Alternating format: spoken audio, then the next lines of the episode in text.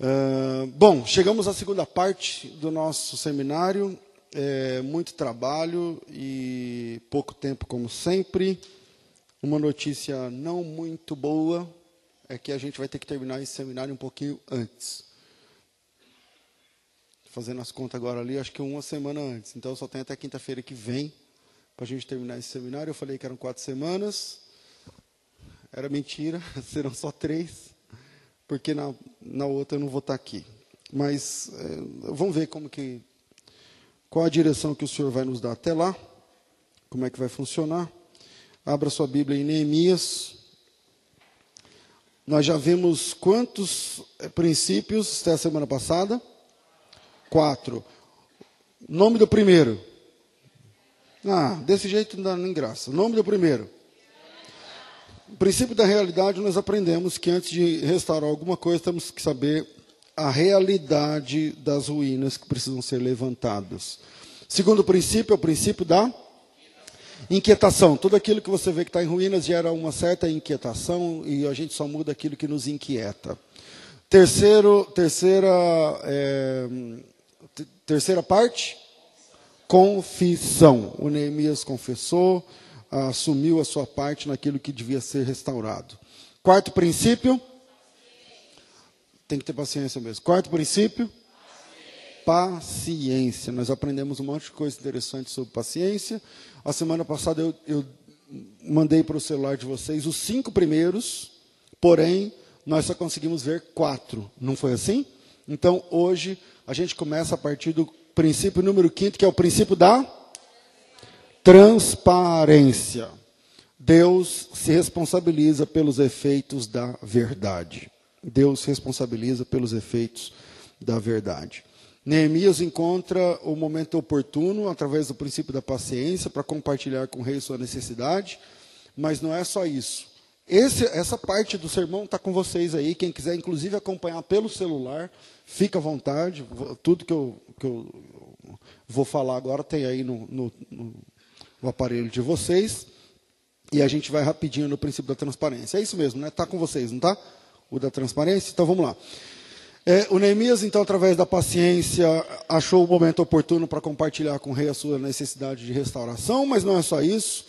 Se o Neemias não tivesse sido transparente com relação ao que estava sentindo, a conversa que deu a Neemias, a chance de restauração, talvez não acontecesse naquele momento. Pastor, do que, é que o senhor está falando? Perceba no versículo 2, Neemias 2, 1 e 2. Perceba no versículo 2 que a conversa acontece porque o imperador persa, o Artaxerxes, percebe que algo não está bem com Neemias. Versículo 2, eu montei esse sermão usando a NVI, a gente vai usando NVI até o fim. É, diz assim: Palavra do rei, no versículo 2. Por que o seu rosto parece tão triste se você não está doente?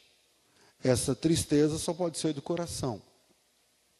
Essa era a deixa que Neemias vinha pedindo a Deus. Essa é a deixa pela qual Neemias vinha orando por uma oportunidade. Lembra? Me dê uma, é, uma oportunidade para conversar com o rei.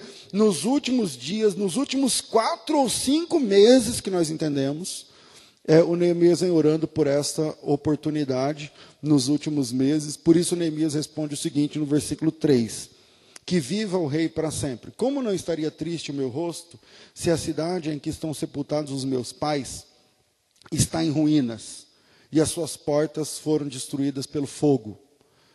É, você percebeu que a forma transparente de Neemias de demonstrar sua insatisfação, sua indignação e sua tristeza foi o botão que acionou o rei e criou a oportunidade que o Neemias precisava e para, para a qual ele estava orando nos últimos quatro meses.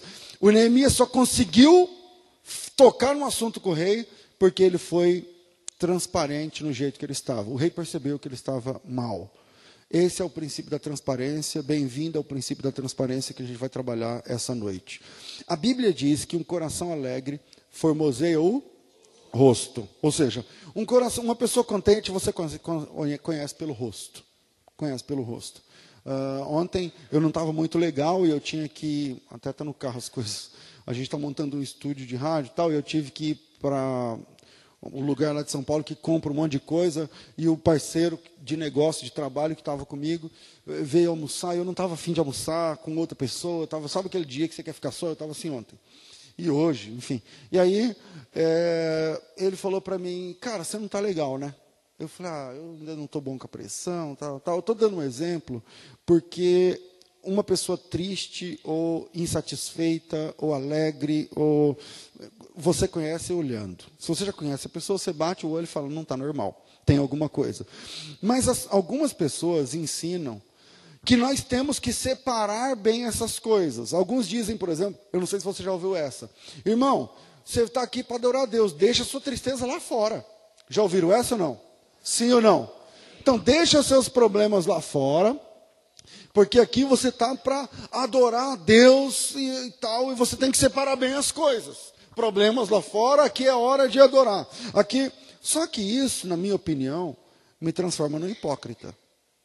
Porque eu tenho que fingir que está tudo bem, eu tenho que a panca que está tudo bem, eu chego aqui, visto aquela, aleluia, irmãos, é isso aí, eu tô... quando na verdade está um caos quando na verdade eu não estou legal. Porque as pessoas vêm adorar, entre aspas, a Deus, e para isso fingem que está tudo bem, quando na verdade não está. Então isso é hipocrisia. Então elas não estão sendo transparentes. Então elas não estão sendo transparentes. E a gente, se a gente não, se a gente não vigia, a gente traz isso para o nosso dia a dia. Hoje eu estava é, lá na rádio, logo de manhã, e aí o técnico de quinta-feira chama Beto. E aí o Beto ouviu a pregação, ele fica ali na mesa tal, depois falou, rapaz, pastor, essa palavra falou muito comigo tal. Eu falei, Beto, que bom, glória a Deus tal. E logo na sequência chegou o diretor da rádio para falar o negócio lá, do, que eu, a rádio não quer que eu saia, eu não quero, não tenho dinheiro para pagar, e a rádio fica, não, então fica mais esse mês. Agora me deram mais esse mês sem pagar. Aí tal. E aí, a gente conversando ali, o Beto, o diretor saiu, o Beto falou assim para mim, pastor, é, eu, uma coisa eu aprendi com o senhor. O senhor lembra quando o computador estava dando problema? Eu falei, lembro. É, ele falou assim, porque teve um dia que eu, eu soltei, pedi a vinheta, não soltou. Pedi a vinheta, não soltou, e eu fui rolando ali no rádio, né, no programa, anos de praia e tal. Não sei se os ouvintes perceberam, mas acho que não. E aí, ah, quando finalmente soltou a vinheta, era no momento que eu não queria, que já estava no tal. Aí quando soltou a vinheta na hora que eu não queria, eu falei para o Beto, falei, Beto, Aí você, me, você quebrou a sequência aqui da, da, da pergunta que eu estava respondendo. Tal. Aí falou, pastor, me perdoa, é que esse computador hoje está uma benção. Aí eu falei para ele assim, bom, se está uma benção, tá bom. Aí, aí ele ficou parado e falou assim, não, pastor, quando a gente fala que está uma benção é porque está ruim. Tipo assim, é ou não é? Aí eu falei assim, não, mas aí é mentira, né? Ou está uma bênção, ou então está um desgrama. Fala, está o que esse computador? Eu falei, não, na verdade está um lixo. Eu falei, então conversa com a diretoria da rádio e fala, o computador não presta, não sei o que, o pastor já atrapalhou o programa, não sei o que lá. Tá, tá. Aí foram lá e trocaram o computador. Trocaram o computador. E aí hoje, isso tem um mês. Aí hoje, ele falou para mim, pastor, uma coisa que o senhor falou que eu aprendi, eu tô, falei até para minha esposa, isso o Beto falando hoje para mim. Eu falei o quê? Ele falou assim: às vezes a gente mente sem querer, né? Eu não lembrava mais do lance do computador. Eu falei, ah, é? Mas como, como assim a gente mente sem querer? Ele falou, não, lembra do computador, que não sei o quê? Eu falei, lembro. Ele falou assim, eu cheguei na minha casa falei para minha esposa, agora a gente não vai mais... O que é, é. Aí a esposa dele ficou olhando para ele e falou assim, como assim? Aí ele falou assim, não, porque a gente tem mania, tipo, o moleque é o capeta. Aí você fala assim, esse menino é uma bênção. Não é, né? Não é, entendeu? Mas aí você mente, mas é um, vira uma gíria evangélica. Quando você chega e fala assim, é, nossa, a situação lá na firma está uma benção, só Deus ter misericórdia. A pessoa já vê que está uma desgraça. Ou não é? E aí ele falou assim, eu parei com isso. E no princípio da transparência, se Deus quiser, a gente vai aprender isso. O que é, é. O que não é, não é. Pense bem sobre isso. Quantas pessoas tentam demonstrar equilíbrio quando na verdade ela está precisando de um abraço? Às vezes mais. Quantas vezes, diante de fatos que nos entristecem, como, sei lá, o fracasso num relacionamento, uma desestabilidade na vida conjugal, uma falência na empresa, um desemprego, uma queda na espiritualidade, um vício que você não consegue vencer, sei lá. E aí a gente age como ator ou atriz, encenando atitudes e reações que a gente queria ter de verdade, mas não temos. Então, a gente queria ter aquela reação de verdade. Como a gente não tem, a gente finge que tem. Então, a gente lá no louvor, ah, Senhor, quando na verdade era você estar de joelho chorando, né? Era para estar de joelho chorando, pedindo misericórdia. Mas não. Aí é melhor a gente fingir, tentando expressar com sorrisos distantes aquilo que deveria ser expresso, expresso com lágrimas, com lamentos ou com abraços, ou com pedido de abraço. Deus não está procurando super-homens. Ele está procurando verdadeiros adoradores. Verdadeiros adoradores. E não pessoas que encenam uma boa adoração. Não é isso que Deus está procurando. Os seus filhos não precisam de um super pai, mas sim de um pai transparente que saiba transmitir por meio do seu olhar se ele está sentindo dor, luto, felicidade, é, alegria ou não. Sua filha não precisa de uma super mãe, ela precisa de uma mãe que que vive os altos e baixos da vida e passa para a filha isso. Porque senão você vai fingindo que você é supermãe, vai fingindo, a menina vai fazendo 12, 13, 14, 15, 16, e aí quando ela sai da sua casa, ela sai num mundo de fantasia e cai na realidade. E quem vai ajudar ela na realidade de verdade, na vida real lá fora? Ninguém. Você não vai estar tá lá. Se Deus nos dotou de um arsenal de sentimentos e de percepções, eu dizia ontem que nós temos não sei quantos músculos, centenas de músculos no rosto que faz com que a gente tenha cara de dor, de dó, de agonia, de saudade, de, de prazer, de prazer é, por uma coisa gostosa que você comeu, por um prazer sexual, por um prazer sentimental, por um tudo tem a cara certa para fazer. Tudo tem os músculos. Tudo. Deus nos dotou de um arsenal de sentimentos e percepções diante de todos os reflexos e impulsos da vida. Sim ou não? E se Deus fez isso é porque Ele espera que nós sejamos transparentes. Transparentes.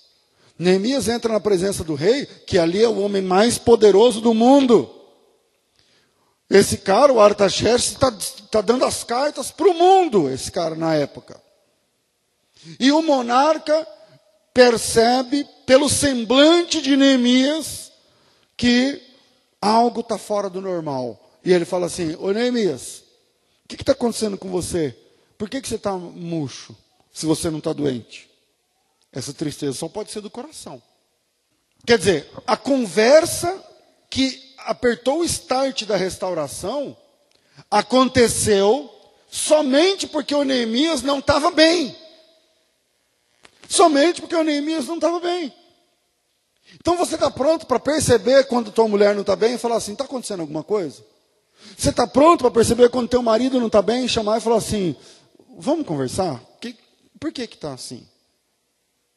Ou você vai daqui, você é daquele que vai, ele está fingindo, ela também finge, ele finge, eu finge, ela finge, eu finge, e vamos levar, até que estoure. Quando estoura, já vem os palavrão. Aí já vem, aí não dá. Então, a conversa que resolveu enviar Neemias para lá, para a restauração, só foi possível porque o monarca percebeu, pelo semblante de Neemias, pelo jeito dele, que algo estava fora do normal. Com certeza, o Neemias estava com o rosto abatido, murcho, triste, diante do rei. Porque o rei fala assim: por que, que o teu semblante descaiu na outra versão, se você não está doente? Ou por que, na versão que eu li aqui, por que, que você está triste? Isso aí não é, não é outra coisa senão tristeza no coração. A Bíblia diz que o Neemias, quando ouviu essa fala do rei, ele teve medo de responder quando o imperador perguntou o que estava acontecendo, mas ele foi avante, rasgou o coração com transparência, que é o princípio que nós estamos trabalhando agora, dizendo: Mas como eu não podia estar assim se está acontecendo assim, assim, assim? De igual modo, muitas vezes nós perdemos a oportunidade de restaurar algo em nossa vida, uma amizade, por exemplo, que tá, ficou balançada por alguma coisa um casamento, um, um processo qualquer é, da vida, Porque nós teimamos em agir como hipócritas e usar máscaras que escondem a realidade do nosso coração. Aí, olha, aí você, não, tem que fingir que está tudo bem. Aí ele olha, não, não, está tudo bem. Tudo... Quando não está. Quando não está. Deus não quer que sejamos um povo que esconde as suas dores. Deus não espera que você esconda seus sentimentos.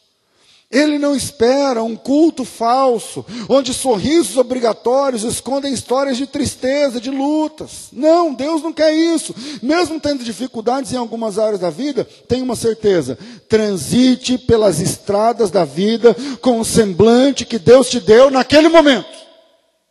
Seja transparente no rosto. Seja quebrantado no rosto. Caminhe pelas circunstâncias com aquela alegria, ou com aquela dor, ou com aquela impaciência, ou com aquele sentimento, com aquilo que você está sentindo na hora. Seja transparente. Seja transparente. Deus ama aqueles que são quebrantados no rosto, que mostram o que sentem diante das necessidades ou vicissitudes da vida. E na hora que fazemos isso, Deus envia o seu exército ao nosso auxílio. A hora que você mostra que você precisa, fala, então é agora. Mas aqueles que se apresentam sempre como gigantes, como poderosos na vida, esses não precisam de ajuda. E quem não precisa de ajuda, geralmente morre sozinho. Falando sobre isso agora, eu fico pensando em a restauração deixa de acontecer pelo fato de uma ou outra parte de um processo andar de nariz empinado. Está morta por dentro, mas eu não vou dar o braço torcer. Está tudo bem. Não, está tudo bem. Mete uma roupa nova, mete um batom, é uma foto, plá, curtindo aqui, não sei. Ah, não é, não está curtindo nada. Não está curtindo nada. Como se nada tivesse acontecendo, como se ninguém tivesse sentindo nada. Não é verdade. Não há coisa pior, grava isso, especialmente casais. Não existe coisa pior no processo de restauração do que você olhar para o outro e vê-lo desdenhoso. Especialmente quando está tretado com alguma coisa. Desdenhosa, desdenhoso. Como se a, a reconciliação que você busca não tivesse importância para outra parte. Isso mata. Como se, como se ele ou ela não estivesse sofrendo. Mas é muito bom quando podemos olhar para o outro e encontrar transparência. Amém? Davi, numa ocasião, segundo Samuel 21, 15. É, Kleber, por favor.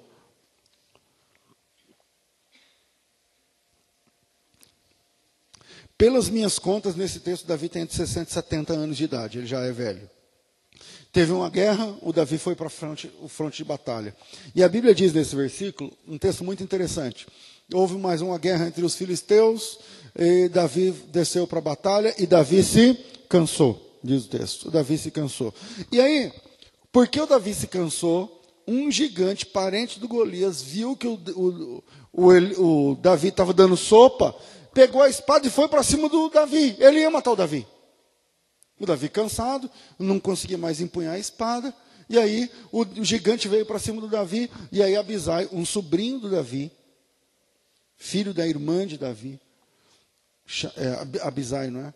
Ele, ele saca a espada, vai para cima do gigante e mata o cara. E aí, se você continuar a leitura, eu, sou, eu não sei como é que está exatamente. Porém, Abisai, filho de Zeru, pula. Não, é, pode ser esse mesmo. É, socorreu, feriu o filisteu e matou. Então os homens de Davi lhe juraram, dizendo: Nunca mais sairás conosco a peleja para que não se apague a lâmpada de Israel. O que o pessoal Parece que todo mundo chamou o Davi para um puxão de orelha. Tipo assim, o Davi era velho, foi se meter a lutar, e aí se cansou, quase morre. Aí o pessoal chega em Davi e falou: Você não vem mais com a gente para que não se apague a lâmpada de Israel. Parece que é um puxão de orelha, mas não é. Ali o pessoal está preocupado com Davi, porque o Davi demonstrou fraqueza, porque o Davi demonstrou, nesse caso, cansaço. O pessoal chegou em Davi e disse assim: Olha, é melhor o senhor não vir mais com a gente, para que a lâmpada de Israel não se apague. A lâmpada de Israel é o Davi. A lâmpada de Israel é o Davi. Em outras palavras, eles estão dizendo o seguinte: fica no palácio, porque o Senhor é mais valoroso para nós lá do que aqui. Deixa que a gente luta. A gente viu que o Senhor não está legal, deixa que a gente luta pelo Senhor. Então, a transparência socorreu Davi. Era para Davi ter sido morto aí. Mas porque ele mostrou que ele estava fraco, ele recebeu socorro.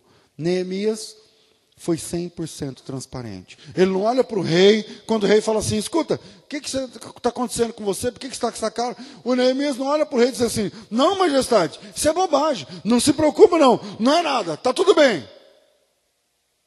E quer que eu te fale? Essa é a nossa fala. É ou não é? É a nossa fala. Cara, você não está dormindo à noite. Você fica chorando sozinha. Aí quando alguém fala, tá tudo bem? Não, tá tudo bem, tá tudo bem. É mentira.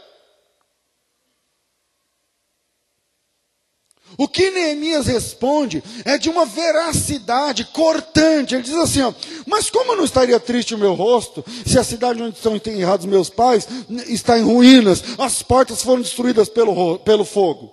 Irmãos, sejamos transparentes. Amém, igreja? Deus espera que eu e você tenhamos esse princípio, para quando necessário dizer, querida, como eu posso estar feliz, como eu posso querer almoçar, se, se a coisa não está bem entre nós? Ou se eu falei aquilo que te machucou? Filho, como, podia, como o pai podia estar contente, ou a mãe podia estar contente, se eu não tenho sido a mãe ou o pai que você precisa? Meu amigo, como eu podia estar alegre se a nossa amizade está acabando? Deus quer restaurar, também quer que restauremos coisas. E nesse processo, é importante estar cientes que Deus ama transparência. Amém, igreja? Deus ama o choro verdadeiro e abomina o sorriso falso. Não seja falso. Portanto, chore Grite se é o caso, expresse a sua humanidade, porque quando você está expressando a sua humanidade como filho ou filha de Deus, Deus vem em teu socorro. Vamos para frente, porque é muito longo aqui, eu não, eu não consigo falar mais aqui por conta do tempo. Segundo, mas tá aí, tem mais coisas aí. Segundo, segundo não, sexto, é o princípio do. Vocês não sabem porque não tem, né? Princípio do planejamento princípio do planejamento. Qual é o teu plano para chegar lá? Existe um princípio na conversa entre Neemias e o rei que me parece muito claro, apesar de muitas pessoas não perceberem. Quer ver? A gente parou de ler o versículo 3, vamos lá, Neemias 2, 4. O rei me disse: O que você gostaria de pedir? Então orei ao Deus dos céus e respondi: Se for do agrado do rei, e se seu servo puder contar com a benevolência do rei, que ele me deixe ir à cidade de Judá, onde meus pais estão enterrados, para que eu possa reconstruí-la. Então, o rei, com a rainha sentada ao seu lado, perguntou-me: se liga, quanto tempo leva essa viagem? Quando você voltará? Então eu marquei um prazo com o rei, e então ele concordou que eu fosse. Todo projeto de restauração de vida pessoal, ou profissional, ou sentimental, ou social, ou espiritual, implica em algo muito importante. O que, pastor? Você precisa de um plano. Não é vir aqui ouvir uma pregação e falar, ah, então agora Deus vai trabalhar na minha vida porque eu escutei o pastor falando. Não. É você pôr em prática na tua vida aquilo que você está recebendo de Deus, que eu acho que são coisas importantes, você põe em prática na tua vida. Você precisa de um plano. O plano ficou alto, né? Você precisa de um plano. É como se Deus olhasse para você e dissesse assim: tudo bem, você quer restaurar isso, isso e isso na sua vida, mas qual é o teu plano? O que, é que você está disposto ou disposta a fazer?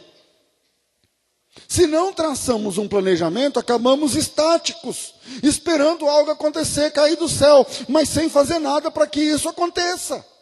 Não adianta. É incrível como muitas pessoas são estáticas, são apáticas diante das ruínas delas mesmas.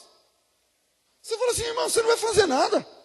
Você não está vendo isso, isso, isso, você não vai fazer nada? É, pastor, não é fácil, né? É, hoje em dia. Não sou... oh, mas peraí, mas você não vai fazer nada mesmo. Ainda dá tempo. Tua família está junto, ainda dá, você não vai fazer nada. É, pastor, mas não é fácil, não sei o que lá. Quer dizer, elas reagem de modo tão paciente que acabam apodrecendo de paciência. Aí você fala assim, pastor, mas a paciência não é um princípio que o senhor ensinou? não tem que ter. Então, a paciência é um princípio de restauração. Mas o excesso dela, aliás, o excesso de qualquer coisa, vai dar problema. A diferença do remédio e o veneno é a dose. Então, o excesso de paciência te deixa imóvel e não contribui em nada para a restauração e, na verdade, acaba atrapalhando tudo. Deus não aceita isso de Neemias. E por meio do rei, Deus, eu enxergo ali Deus indagando qual é o plano de Neemias, o que é que ele pretende fazer, até onde ele pretende ir, quanto custa, que dia começa, quando que chega, quando que volta. De igual modo, essa pergunta serve para mim, serve para você, serve para cada um de nós. Tipo assim, se você quer restaurar um relacionamento, quero. Ok, o que é que você pretende fazer? Que dia começa? Quais são as atitudes? Porque senão, meu amigo, não adianta nada isso aqui, ó, a gente falar sobre isso. Vou aqui ficar pregando só o evangelho da salvação e não vou falar sobre restauração, não. Quais passos concretos você tem intenção de dar hoje, amanhã, nos próximos dias? Senão, esse tempo nosso vira um bate-papo hipotético, cheio de conhecimentos né, bíblicos do livro de Neemias. Caramba, tem um pastor lá destrinchando Neemias, não sei o que lá. Mas não chega a nada. Não resolve nada, é um bate-papo hipotético que não tem aproveitamento nenhum. Se você coloca como meta, por exemplo, restaurar o diálogo entre você e teu marido, entre você e teu pai, entre você e teu patrão, entre você e teu cunhado, não sei. Restaurar o diálogo com alguém. Um exemplo de restauração básica. a restauração de um relacionamento. Ok? Vamos pegar isso aí como exemplo. Aí, a pergunta do senhor, através do Artaxerxes, é o seguinte: beleza, o que você quer fazer? Que dia que você vai? Que dia que você volta? Quanto é que custa? O que, que você vai fazer? E a pergunta que eu faço para você essa noite, a respeito do sexto ponto, que tem a ver com o princípio planejamento, é a seguinte: quer restaurar um relacionamento? Qual é o plano? Você precisa planejar. Por exemplo, ah, pastor, eu quero restaurar esse relacionamento. Ah, então legal. Quando vai ser essa conversa? É hoje? É pelo WhatsApp? É, é, é, é ao vivo e a cores? É, é um telefonema? Quando vai ser? Em que dia e hora você vai telefonar para essa pessoa? Ah, pastor, mas a pessoa mora lá no Rio Grande do Sul. Tá bom, que dia que você vai ligar para ela? Amanhã? Que horas que é melhor? Quem serão seus aliados nessa restauração? A quem você vai pedir ajuda? Estamos fazendo um quadro. O que você está fazendo realmente para alcançar isso? Ou você está só ouvindo, entrando por aqui, saindo por aqui, saindo com cara de, é, pastor, tremendo, hein? É, isso aqui. Mas não adianta nada. Qual é o teu plano de resgate, irmão? Qual é o teu plano de restauração? Ficar repetindo a mesma coisa para a pessoa, ah, isso só atrapalha. O que você deve e o que você não deve dizer? Porque tem coisa que é melhor não dizer né, nesse começo. O que, que você deve dizer, o que, que você não deve dizer. O que, que você deve fazer e o que, que você não pode fazer. Você está pronto para se quebrantar e rasgar seu coração hoje? Não, pastor, não estou pronto. Então vamos jejuar a respeito até que você fique pronto. Vamos buscar forças em Deus para isso. Quem são os possíveis inimigos desse processo? São só inimigos espirituais ou tem gente colocando lenha na fogueira para separar vocês? O que você está disposto ou disposta a fazer, até onde você está disposto a ir para restaurar aquilo que foi perdido? Você está entendendo? O que você está disposto a fazer para restaurar a comunhão com a tua família? O que você está disposto a fazer para restaurar sua própria sexualidade? Ah, pastor, não tinha pensado nisso. Então, é a internet o problema? É, é, a falta de sexo no casamento que é o problema? Você, tá, você, tá sem, você tem mulher, mas não tem sexo? Você tem marido, mas não tem sexo dentro de casa, e por causa disso você está visitando um site de pornografia, porque isso acontece. Então, qual é o problema real? Vamos, vamos, como é que a gente resolve isso? Tem que planejar. E para planejar, você tem que encarar a verdade de frente. Muitos são os questionamentos necessários. Eu estou tentando falar o seguinte para você: faça um planejamento estratégico. Mas isso aí é uma linguagem de empresa. Aí o planejamento estratégico, o que tem a ver com o negócio de igreja, com fé, com, com tal.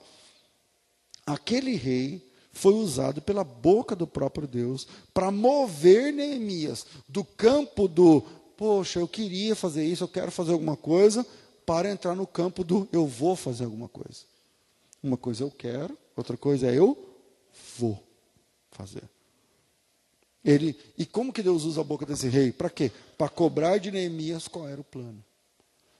E eu não sei se você percebeu, mas eu estou fazendo isso nesse exato momento. Qual é o teu plano para restaurar? Qual é a tua ideia? Ah, pastor, eu vou comprar um ramalhete de flores, vou mandar para ela amanhã, beleza? Talvez seja um bom plano. Talvez não. Tem que pôr na balança. Por isso que eu estou dizendo, planeja. Coloca tudo na balança. Às vezes você mandar flor, piorou. Ela, você está achando que eu sou o quê? Então, vamos por parte. Qual, qual o tamanho da encrenca? Não sei. Qual o seu plano para restaurar a sua vida em detalhes? E pastor, vai dar 40 tópicos. Beleza, qual é o primeiro? E depois o segundo? Se a gente não colocar isso, às vezes você precisa de papel e caneta mesmo, meu amigo, não é brincadeira. Às vezes você precisa de papel e caneta. Esse seminário Quer que eu diga a verdade? Esse seminário não é só restauração. Ele apenas está te mostrando quais são as ferramentas que você pode e que você tem disponível para usar. Te mostrando princípios, mas você tem que andar por esse caminho. Então, qual que é o plano? Quais são os detalhes? A crise financeira está grave? É, é, é esse o problema? Então, qual que é o teu plano para você atravessar esse tempo de dificuldade? Vão vender um carro? Que carro? Já anunciou? Quanto custa? O que você vai fazer com o dinheiro? Porque é só, né, então vou ter que fazer desse carro, já compro um mais barato, não sei o que lá. Ah, que dia? Porque senão não sai. Senão não termina, senão não, senão fica só eu acho, eu sei que eu tenho que fazer, tal. Então, você vai se humilhar, rasgar seu coração diante do teu marido? Ah, que horas? E quando, você, quando chegar a hora, você vai falar o quê? Quais serão as frases? Quais serão suas palavras? Você vai tocar em que assunto? Qual é o seu plano? Voltando à vida financeira, você vai parar de gastar o quê? Precisamente. Vamos cancelar a TV por assinatura? Já economiza cento e pouco, duzentos e pouco. Você está entendendo? O que precisa cortar custos, pessoal, vamos falar de empresa, é produção, é pessoal, é RH, o que vai ser? Porque senão não sai. Aí o cara, eu estou falindo. Falei, mas aí daqui um ano você encontra o cara, pois é, rapaz, eu estou falindo. Falei, mas ainda? Desde o ano passado você está falindo, não, não acorda e não, não fecha a torneira? Deus quer que sejamos proativos. Tracemos um plano de fuga do buraco que a gente caiu. Não adianta viver se lamentando dentro do buraco. É preciso um plano. Qual é o teu? Amém, igreja? Ter, uh, sétimo princípio. O princípio da integridade. Os fins não justificam os meios. Os fins não justificam. Quem sabe que essa conversa dos fins justificam os meios? É no livro O Príncipe de Maquiavel.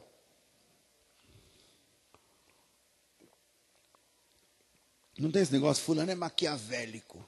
É porque ele leu na cartilha de Maquiavel, que ele faz qualquer coisa para chegar lá no fim. Os fins, para Maquiavel, justificam os meios. Quer dizer, é, se, você, se o fim for bom, o meio pode ser imoral, que não tem problema. Depois, depois de ser questionado pelo rei acerca do plano de ação para restaurar Jerusalém, Neemias vai adiante e começa a pôr em prática o que havia planejado. A gente vai ler isso a partir do versículo 7. Capítulo 2, versículo 7 diz assim: A seguir acrescentei: Se for do agrado do rei, que me dê cartas aos governadores do Trans-Eufrates, para que me deixem passar até chegar a Judá. Que me dê também uma carta para Asaf, guarda da floresta do rei, para que ele me forneça madeira para as vigas das portas da cidade, que fica junto do templo, também para o muro da cidade da, e, e, da e da residência que também irei ocupar. Visto que a bondosa mão de Deus estava sobre mim, o rei atendeu meus pedidos. Com isto, fui aos governadores do Transeufrates e lhes entreguei as cartas do rei. O rei fez-me acompanhar uma escolta de oficiais do exército e de cavaleiros. Neemias esperou com paciência, princípio da paciência. Vamos lembrar os últimos princípios. Esperou com paciência a hora certa de falar com o rei. Foi transparente, demonstrando sua insatisfação, e isso provocou uma conversa com o rei. Depois ele traçou um plano, porque o rei falou: beleza, agora qual que é o teu plano? Ele traçou um plano e apresenta ao imperador o que havia planejado. Sua estratégia de ação, qual era a estratégia de Neemias? Era ir para Jerusalém, Judá, e restaurar ele mesmo, tomar conta da reforma do que ia ser feito ali. Sua estratégia previa pedir para o rei, presta atenção, porque parece uma bobagem. Ele fala para o rei o seguinte: Eu quero que o senhor me dê documento, muito documento. Eu quero todas as cartas, eu quero a documentação necessária, carimbo, firma reconhecida, selo do anel do rei na carta, é, toda a documentação para pôr em prática o que eu planejo, a restauração. É importante a gente compreender a razão do Neemias pedir esses documentos. E aí a gente vai para uma aulinha básica da, da geografia do Império Persa. O reino persa, ele era dividido em províncias. O que é uma província? Uma província é um antigo reino que tinha um rei e que o Xerxes, ou o Artaxerxes, ou o pai ou filho, foi lá e conquistou. Foi lá e conquistou. Tipo é, Troia. Ele foi lá e dominou Troia, tipo Esparta. Ele foi lá e dominou Esparta. Então, aquilo que era um reino de Troia, agora pertence à Pérsia. Então, não é mais reino. Lá, agora é uma província. E como é uma província, o Artaxerxes manda um governador para lá, que é um peixinho dele, alguém que está lá para fazer cumprir as ordens dele. Estou me fazendo entender? Então o Brasil domina o Paraguai, ninguém lá não é mais um país, lá agora é uma província, é um estado. Manda um governador para lá. É mais ou menos só para a gente entender o que, que é o conceito de província daquela época. Não é o conceito de província da Idade Média nossa, não. Aí, cada terra conquistada que se tornava uma província, deixava de ter rei e agora tem um governador era regida por um governador, e dentro da província existiam satrapias, um, eram sátrapas lá que aparecem lá em Daniel, não sei o quê. Enfim, a gente em uma hora fala um pouco mais sobre isso, e é, é assim que funcionava. E nesse caso, para o Neemias sair da Pérsia, onde ele mora, e viajar até Judá, nós estamos falando de uns mil quilômetros de 800, 900, perto de 900 quilômetros mais ou menos, entre a Pérsia, onde Neemias está lá na Mesopotâmia, até chegar é, lá em Judá. Isso equivale a sair do Irã, porque aonde é a Pérsia antiga hoje é o Irã, e chegar até Jerusalém, que é a capital de Judá. É mais ou menos isso. Nesse percurso, Havia muitas outras províncias. Os Neemias atravessar províncias, onde os reis, onde os governadores não são os melhores amigos do Neemias. Então, o que, que o Neemias quer? Ele queria o que a gente chama no direito de um salvo-conduto. Ele queria uma documentação. O Neemias falou assim: Eu quero documentos para que as pessoas não questionem a minha intenção de restaurar. É isso que eu quero. Nesse percurso, como tinha muita gente, né, que o Xerxes tinha conquistado, o Neemias, para que ele chegasse onde queria, ele tinha que, ele precisava dessa, dessa documentação, pediu ao rei que desse uma autorização documentada, oficial, para que, é, esse, o que eu estou chamando aqui de salvo-conduto, é uma palavra do direito, que você transita sem, sem que ninguém toque a mão em você, alguma coisa assim. Em outras palavras, é como se Neemias dissesse assim, Olha, o meu pedido é que não deixe que as minhas intenções e a minha integridade sejam questionados durante o meu trabalho por falta de orientação. Então eu quero que fique muito claro quem sou eu e o que eu estou fazendo. Para ninguém amanhã apontar o dedo e falar, ah, tá vendo? Neemias quis agir dentro do que era restritamente legal, segundo as normas que regiam o Império Persa. E assim ele fez. Bom, o que, que isso tem a ver com a gente? É que o Neemias abre mão do jeitinho. Ele não quer nada com o jeitinho. Ele quer pelas vias normais. Hoje em dia existe uma deturpação do verdadeiro é, pragmatismo. Pragmatismo é aquela palavra que fala assim: uma coisa funciona, então está certo. Só que é o seguinte: nem tudo que dá certo é certo. Nem tudo que dá certo é certo. Por exemplo, o, o Senhor fala na Bíblia, em Deuteronômio, especialmente Deuteronômio 18, sobre os falsos profetas, ele vai dizer o seguinte: como é que eu reconheço um falso profeta? Ele diz assim: bom, se o cara falar uma palavra em nome de Deus e não se cumprir, é falso profeta. Mas fala assim: beleza, mas e se cumprir? Ah, quer dizer que ele é um profeta verdadeiro? Nem sempre. Ele vai dizer o seguinte: se o cara falar uma palavra e ela se cumprir, aí a gente tem que olhar para a vida do profeta. Porque não é só porque ele falou uma coisa que deu certo que é certo e que ele está certo. Então, esse pensamento tem foco só no resultado e não no processo. Por isso, eu acredito que ser pragmático em algumas circunstâncias da vida é bom. Mas o pragmatismo se torna uma, um grande problema quando os fins que eu, que eu desejo alcançar justificam meios espúrios que eu vou utilizar para alcançar esse fim. Isso aí é ler a cartilha de Maquiavel. É ler o príncipe de Maquiavel. É, é, é se tornar maquiavélico. Então, vou dar um exemplo prático que eu dei ontem para os irmãos. Você precisa chegar num compromisso em certo horário, já está agendado, e você está atrasado. Então você pega o carro para chegar no compromisso, porque o compromisso é para a glória de Deus, você vai lá pregar, você vai lá compartilhar, você vai lá. Isso. Então, para chegar no compromisso, você sai dirigindo igual louco, cortando os carros, atravessando farol vermelho, subindo em calçada, atravessando faixa de pedestre e tal. Aí você chega lá, puxa, cheguei no horário, glória a Deus. Está errado. Era melhor você chegar lá 15 minutos, meia hora depois, falar, irmão, não consegui chegar, porque o meu trabalho me segurou e tal, tal, mas o fim não justifica os meios. Então, mesmo que a finalidade seja justa, os meios também precisam ser justos. Se houver transgressão, a fim de chegar onde se deseja, então tudo está errado. Deus não tem, com Deus não tem rolo no meio.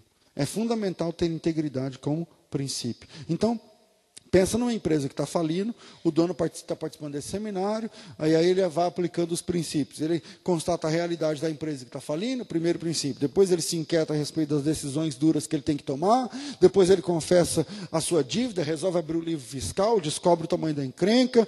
Depois, com a paciência, ele espera pedindo a Deus estratégia. Depois, com a transparência, ele elabora um plano, corta custos, parcela dívida, chama os, chama os, os fornecedores, fala: oh, Eu te devo, vou te pagar, não tem dinheiro agora agora, mas vamos parcelar em 10 e tal. E aí ele está colocando a casa em ordem, e aí chega um fiscal e fala o seguinte: ó, sua dívida na prefeitura, ou no estado, na, na receita, é de um milhão de reais. E agora? Aí você fala assim, eu não tenho nada desse dinheiro. Como que dá para fazer? Porque dívida com o governo, geralmente você vai lá e parcela em 50, 60 vezes. Vai. Aí, aí o, o, o fiscal fala o seguinte no seu ouvido, ó, eu tenho a senha lá da Receita Federal, eu posso chegar lá, abrir o computador e movimentar essa vírgula, algumas casas é, para a esquerda. Eu posso movimentar essa, essa dívida, algumas casas, e isso posso transformar essa conta de um milhão para 10 mil, mudando a vírgula. Aí você fala assim, ah é? Eu posso. Mas como é que funciona? Não, faz o seguinte: eu vou lá e falo que a sua dívida é 10 mil. Eu mudo no sistema a sua dívida para 10 mil. Aí o que, que você faz? Você paga os 10 mil e dá 10 mil para minha mão. Você paga os 10 mil à vista, quitando a dívida, e dá 10 mil para mim.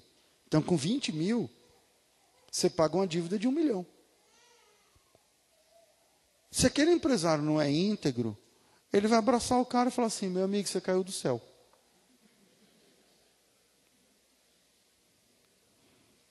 Só que já tem um que caiu do céu, né? Que é o diabo. E aí, é, a gente tem que tomar cuidado com esse princípio da transparência. É transparência? Integridade. Integridade. Tá certo? O Senhor não negocia sua integridade, Deus não se vende, Deus não barganha facilidades, favores. Neemias sabia disso, como um servo fiel. Ele não quis fazer apenas o que era certo, mas ele quis fazer da maneira certa. Então, não use meios escusos ou ilícitos para restaurar. Como assim, pastor? É possível usar um meio ilícito para. É possível. É possível. Porque é uma certeza absoluta e imutável que o Santo Deus nunca se envolverá com mutretas e com ilegalidades. Joga limpo. Jogue limpo. Não se pode usar meios ilegais ou imorais para alcançar fins justos. Sempre precisamos usar meios justos para alcançar fins justos. Porque o Senhor é santo e ele só opera na órbita da integridade. Amém, igreja? Princípio número 8 o princípio da guerra. O processo de restauração nos põe num campo de batalha. Finalmente, depois que Neemias viaja para ajudar, para começar a obra pela qual ele tem orado nesses últimos meses. Aí vamos para o versículo 10. A gente está numa sequência aí, paramos no 8, vamos para o 10. Sambalate, Oronita, e Tobias, o oficial monita, ficaram muito irritados quando souberam que havia quando souberam que alguém estava interessado no bem dos israelitas. Isso é o versículo 10. Agora vamos dar um salto lá no final, perto do versículo 20, que diz assim: Quando, porém, Sambalate, o Oronita, acho que é o 18, eu não sei. 19. Quando, porém, Sambalate, o Oronita, Tobias, o oficial amonita, e Gesem, o arábio souberam disso, zombaram de nós, desprezaram-nos e perguntaram: O que é isso que vocês estão fazendo? Estão se rebelando contra o rei? Eu respondi: O Deus do céu nos fará que sejamos bem-sucedidos. Nós, seus servos, começaremos a reconstrução, mas o que diz respeito a vocês não tem parte nem direito legal sobre Jerusalém e em sua história. Não há nada de memorável que favoreça vocês. O que aprendemos aqui é que na hora que Neemias decidiu que estava tudo pronto, depois de passar pelos princípios que nós aprendemos até aqui, ele encontra a sua primeira oposição. Bom, quem são esses caras? Principalmente Sambalate e Tobias. Sambalate é Oronita, Tobias é Amonita. E a Bíblia diz que eles ficaram irritados quando viram que tinha gente interessada no bem dos israelitas. Está no versículo 10. Acho que é o 10. Esses dois homens, eles não estavam na Pérsia.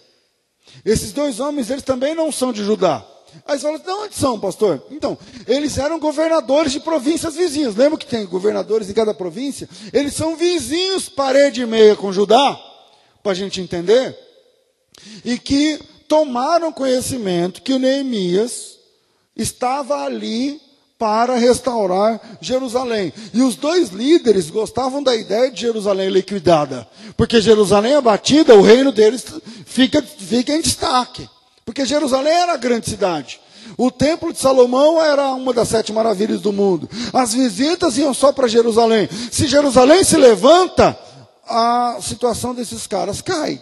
Então, para eles é negócio Judá está completamente destruída. Para eles ver a grande e imponente Jerusalém em ruínas, os seus muros de defesa derrubados, é motivo de alegria. Ou como dizem os assembleanos, é motivo de muita alegria. Por isso os dois homens ficaram irritados quando descobriram que alguém tinha se disposto a cuidar daquele muro. Quando uma pessoa se mostra preocupada com a restauração de ruínas, eles não gostam nem um pouco da notícia. Embora é, o Antigo Testamento, as guerras parecem ser contra pessoas. Deus manda matar os, é, lá no em Salmos, em Samuel 15, Deus manda matar os, os deixa eu lembrar, Amalequitas, obrigado. É, ou então Deus manda exterminar os filisteus em certo momento. Então, parece que a guerra é contra pessoas. No Novo Testamento fica claro que não é bem assim. Por exemplo, Deus manda matar os amalequitas. Aí você fala assim, pastor, então Deus não gosta do povo de Amaleque. Não é bem assim. É que Deus está fora do tempo. Por exemplo, se Deus não manda matar os amalequitas naquele momento, é, os amalequitas iam varrer Israel do mapa alguns anos depois. Aí você fala assim, como o senhor sabe disso? Se eh, os amalequitas foram mortos. Então, você já leu o livro de Esther? no livro de Esther, tem um cara chamado Amã.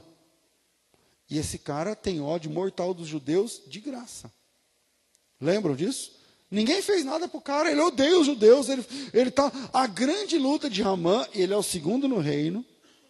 Ele é o segundo no reino persa naquela época. Ele, ele, a grande encrenca de Naamã é fazer uma lei que obriga. Aliás, ele conseguiu essa lei. E ele conseguiu o anel do rei nessa lei. Se não fosse uma intervenção divina, já tinha data, hora, para matar todos os judeus enforcados. Aí você fala assim: é verdade, pastor. Podemos enxergar o Ramã como um antissemita? Podemos. Aí você diz assim: por quê? Você lê o livro de Esther, ninguém fez nada contra esse cara. Com exceção do Mardoqueu que não gostava de se dobrar na frente dele, mas isso não é motivo para matar todas as pessoas. Imagina, vamos matar todo o pessoal. Não existe isso. Aí quando você olha em, no capítulo 3 de Esther, versículo 1, você vai ver uma dica. É, Ramã, o Agagita. Mas assim, Agagita é da onde? Então, de lugar nenhum. Ele é descendente de um cara chamado Agag. Quem é o Agag? Agag é o rei dos Amalequitas. Lembra que o, o, Saul poupou o rei, poupou o melhor do gado, depois o cara vai lá, mata o rei, mas um pessoal escapa tal. Um cara ficou vivo dos Amalequitas e quase matou todos os judeus. Imagina se tivesse escapado cinco. Para fazer essa conta. Imagina se, se Deus não falasse assim, extermina os amalequitas. Então, quando, Deus, quando a gente olha para o Antigo Testamento, a gente tem a impressão de que a guerra é contra pessoas. Aí no Novo Testamento, a gente descobre que a luta não é contra carne nem sangue. A luta é espiritual. Efésios 6,12 está dizendo: a nossa luta não é contra carne ou sangue, mas contra principados, potestades, hostes espirituais da maldade nos lugares celestiais. Então, o princípio da guerra é o seguinte: o que o diabo mais quer destruir do que a obra de Deus somos nós. O diabo quer destruir, quer uma verdade espiritual, o diabo quer destruir com a tua vida, não é mentira. Isso não é conversa de pastor de universal. Isso é verdade. O diabo quer destruir com a tua vida. Por quê, pastor? Porque você é alvo do amor de Deus. É por isso. E a filosofia do diabo tem, tem toda uma história né, de que o mundo espiritual, a batalha espiritual, a Rebecca Brown, a Mary Baxter, a, a, tal, o pessoal fica falando que o mundo espiritual está organizado, que Deus. Então, não é, não é muito bem assim. Só que uma coisa é verdade: o diabo quer destruir com os filhos de Deus.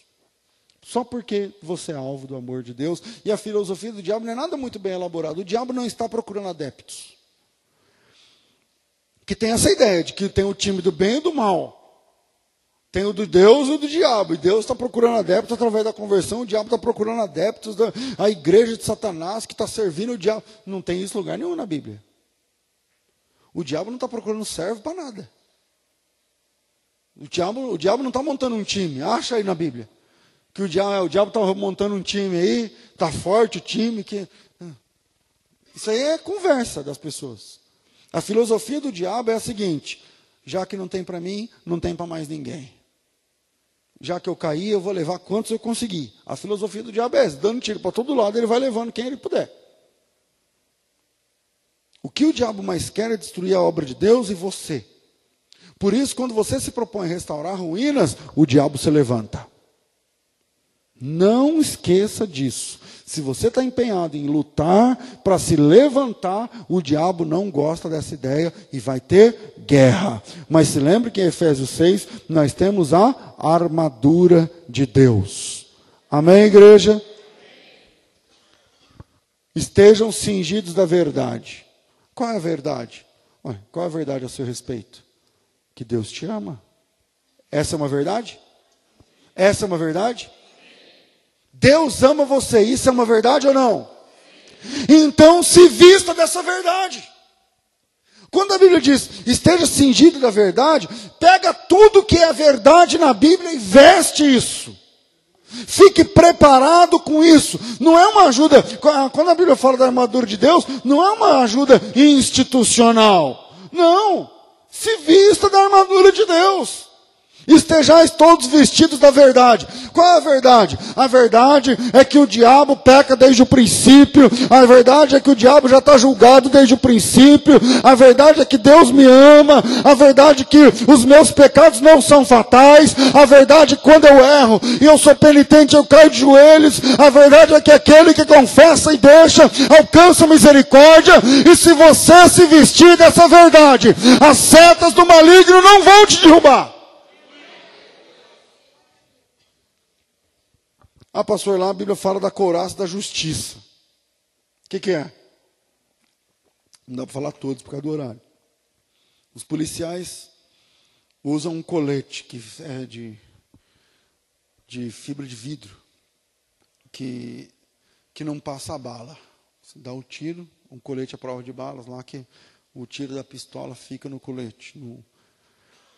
Por quê que eles usam isso? Porque eles precisam de proteção. Vão enfrentar os bandidos. Agora mesmo aqui perto, em Américo Brasiliense, não, Américo Brasiliense não. E Elias Fausto explodiram a agência do Banco do Brasil hoje, vocês viram? Aí. Bom, nós também temos um revestimento, não é um colete, é uma couraça. Deixa eu te explicar.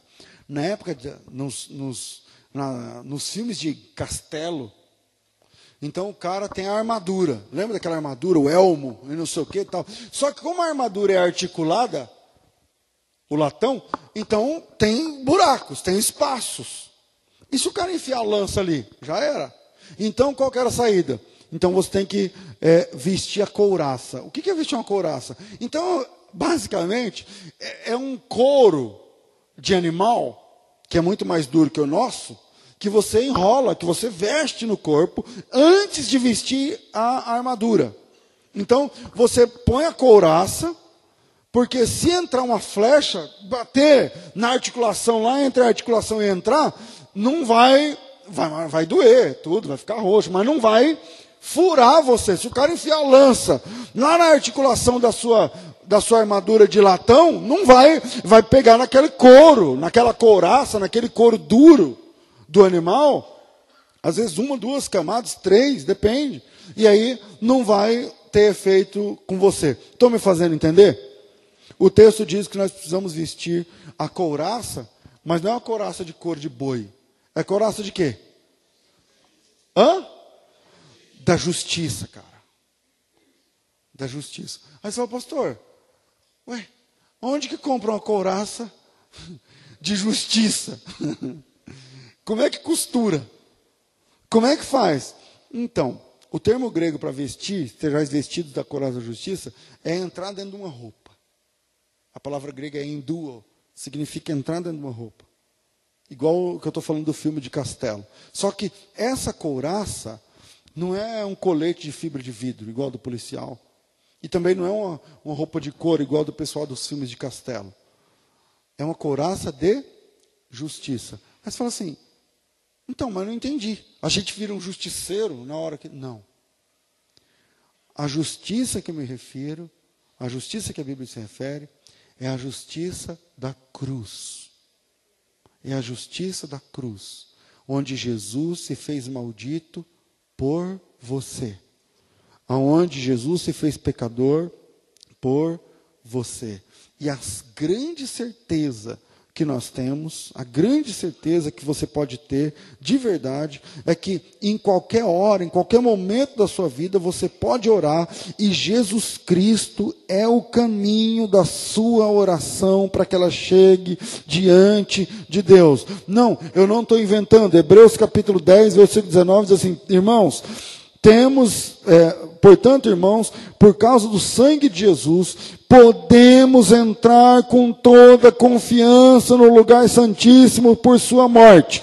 Jesus abriu um caminho novo e vivo através da cortina que leva ao lugar santíssimo, e uma vez que temos um sumo sacerdote que governa sobre a casa de Deus, entramos com coração sincero, com plena confiança, pois a nossa consciência culpada foi purificada e o nosso corpo lavado com água limpa. Apeguemos firmemente, sem vacilar, a esperança esperança que professamos, porque Deus é fiel para cumprir a sua promessa. Essa couraça que nós vestimos é de justiça. Você foi, você não é justo, porque a Bíblia diz que não é um justo sequer. Mas através do sangue de Cristo, você foi justificado. Você foi justificado. Romanos capítulo 5, versículo de número 1. Se você souber disso aqui, o diabo não vai te acusar nunca mais. Portanto, uma vez que pela fé fomos justificados, temos paz com Deus por causa daquilo que Jesus Cristo, nosso Senhor, fez por nós. Foi por meio da fé que Cristo nos concedeu essa graça que agora desfrutamos com segurança e alegria, pois temos esperança de participar da glória de Deus. Outra versão, sendo pois justificados pela fé, temos paz com Deus por meio de Jesus Cristo. Essa couraça é intransponível. Essa cor, o diabo quer jogar o seu passado na sua cabeça.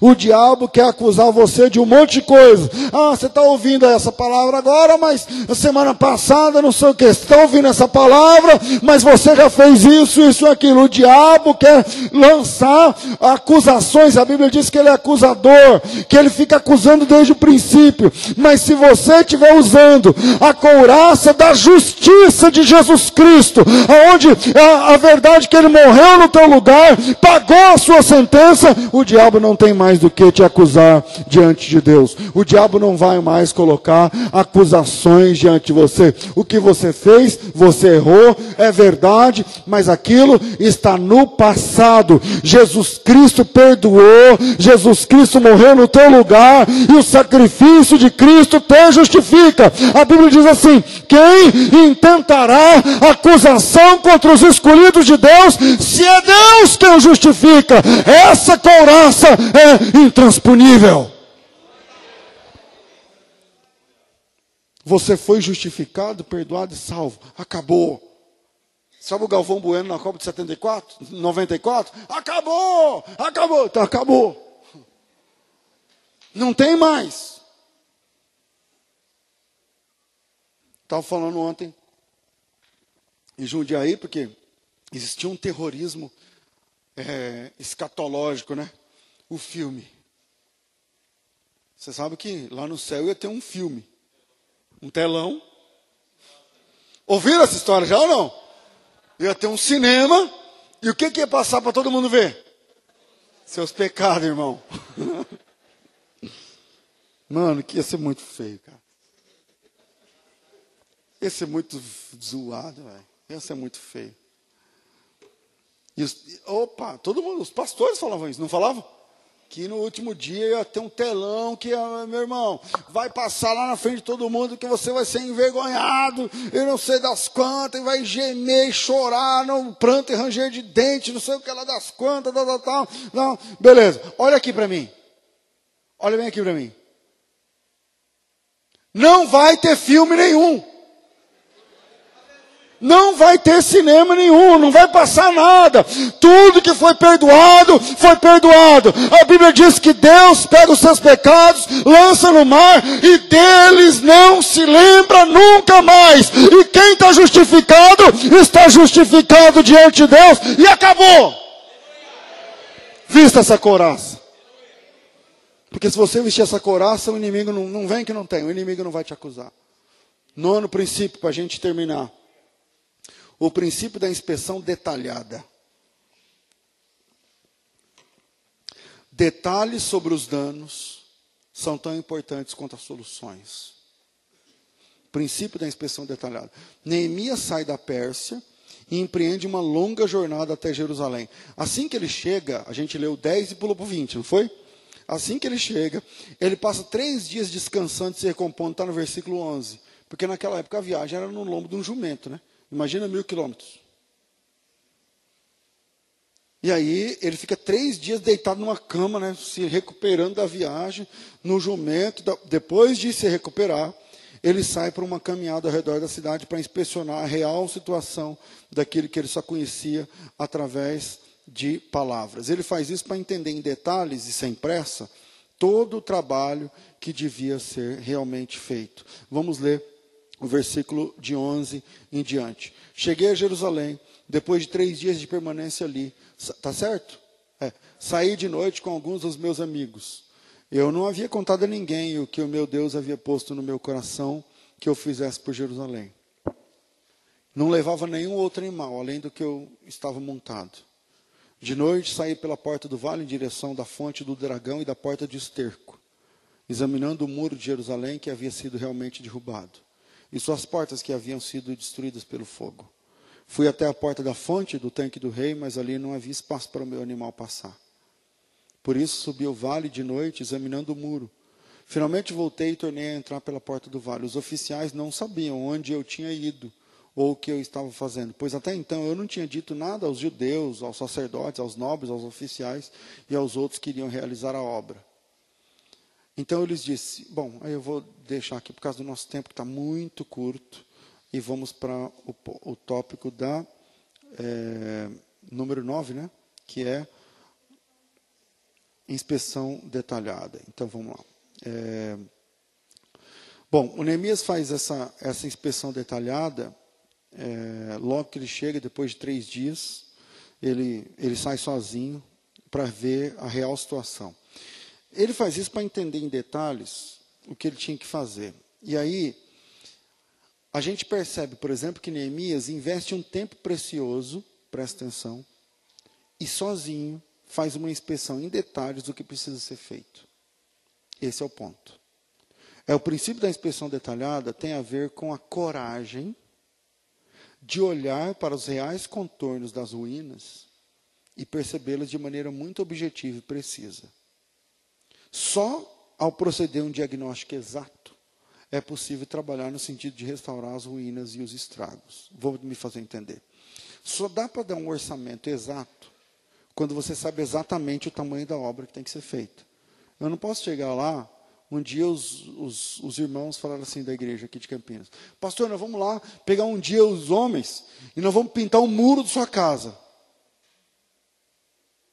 Eu falei assim: quantos dias? Não, um sábado. Eu falei: não vai dar. Você sabe o tamanho do muro? Não sabe. Então não vai dar. Se você não vai lá primeiro e vê, não foi, James, que eu falei? Você vai primeiro e vê, mede. Quanto custa? Quanto vai de material? Quanto tempo demora? Quanto... Senão você não consegue dar um orçamento, meu amigo. Você chega em mim e fala assim, pastor, quanto o senhor cobra para pintar minha casa? Eu chego e falo assim, 1.500. Mas eu nunca vi sua casa. Pode isso, Arnaldo? Não.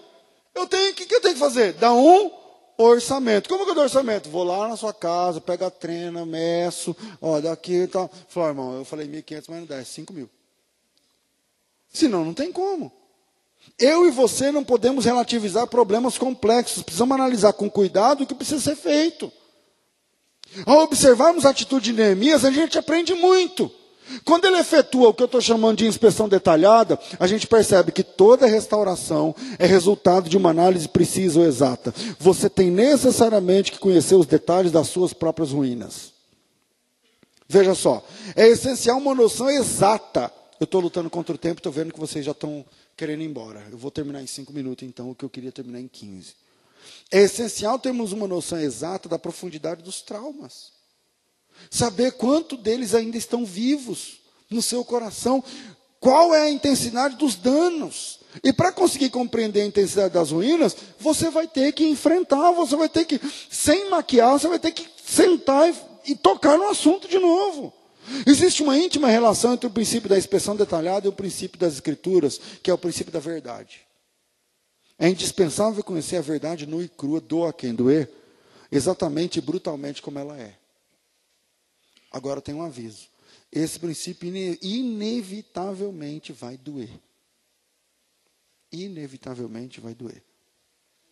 Uma outra coisa, é, Neemias uma coisa é Neemias ouvir a distância sobre a situação.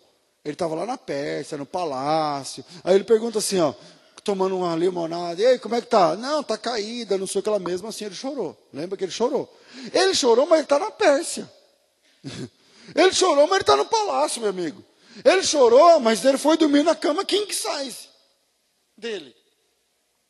Você está entendendo? Outra coisa é ver a situação em loco. E o Neemias não tinha visto. Ele sabia. Quando ele chegou lá, ele falou assim: Eu preciso ver com os meus próprios olhos. Outra, uma coisa é saber lá do palácio, e outra coisa é caminhar em volta dos muros derrubados. Você viu que o animal não conseguia nem passar? Você viu aí na leitura? Ele já sabia a situação, mas na inspeção detalhada, ele, com certeza, o coração dele foi mexido nessa hora. Então, se você se inscreveu nesse seminário, é porque você deve estar passando por alguma ou alguma situação de ruínas que precisam ser restauradas. Então você precisa inspecionar detalhadamente os seus escombros espirituais, ou emocionais, ou do relacionamento. O que realmente precisa ser feito. Mas fique alerta com o fato de que provavelmente você vai sofrer. Você vai sofrer. Então, antecipe-se ao sofrimento. Como, pastor? Sabendo que isso faz parte do processo. Quando você vai dar uma injeção na criança, dá dó. Não dá? Mas por que, que você mesmo assim você dá? Porque você sabe que é para o bem. Então, vai doer. A gente quer que seja na gente. Vai doer, mas tem que aplicar. Essa inspeção detalhada dói. Só que você tem que saber que é para o bem. Então, seja brutalmente honesto. Não deixe nada para trás. Lembre-se que um pouco de fermento leveda toda massa. Jamais deixe que a dor de encarar um problema grande prejudique ações necessárias para fazer essa, essa inspeção. Eu deixei quatro conselhos que eu não vou citar agora, mas vai estar no, no, no telefone de vocês. Já mandou? Já está? Já está no celular de vocês, mas não é para olhar agora. Tá? Mas só para você entender. O Neemias fez essa inspeção detalhada sozinho. Você precisa estar sozinho também. Não é uma questão que, ah, vamos, vamos me ajuda. Não, é, aí é com você, irmão. O tamanho do rombo, da encrenca, da, do problema, é você que vai constatar nessa inspeção. O que realmente, às vezes está tranquilo, não, mas está tranquilo, meu marido está de boa, mas não está. Então é hora de você detalhar essa inspeção. É, próxima semana a gente fala sobre o princípio da visão motivada, e é o princípio número 10. E aí eu vou pedir para você que a gente fique aqui até as 10 da noite, para a gente encerrar. Tá certo? Que Deus abençoe vocês no nome precioso de Jesus. Amém.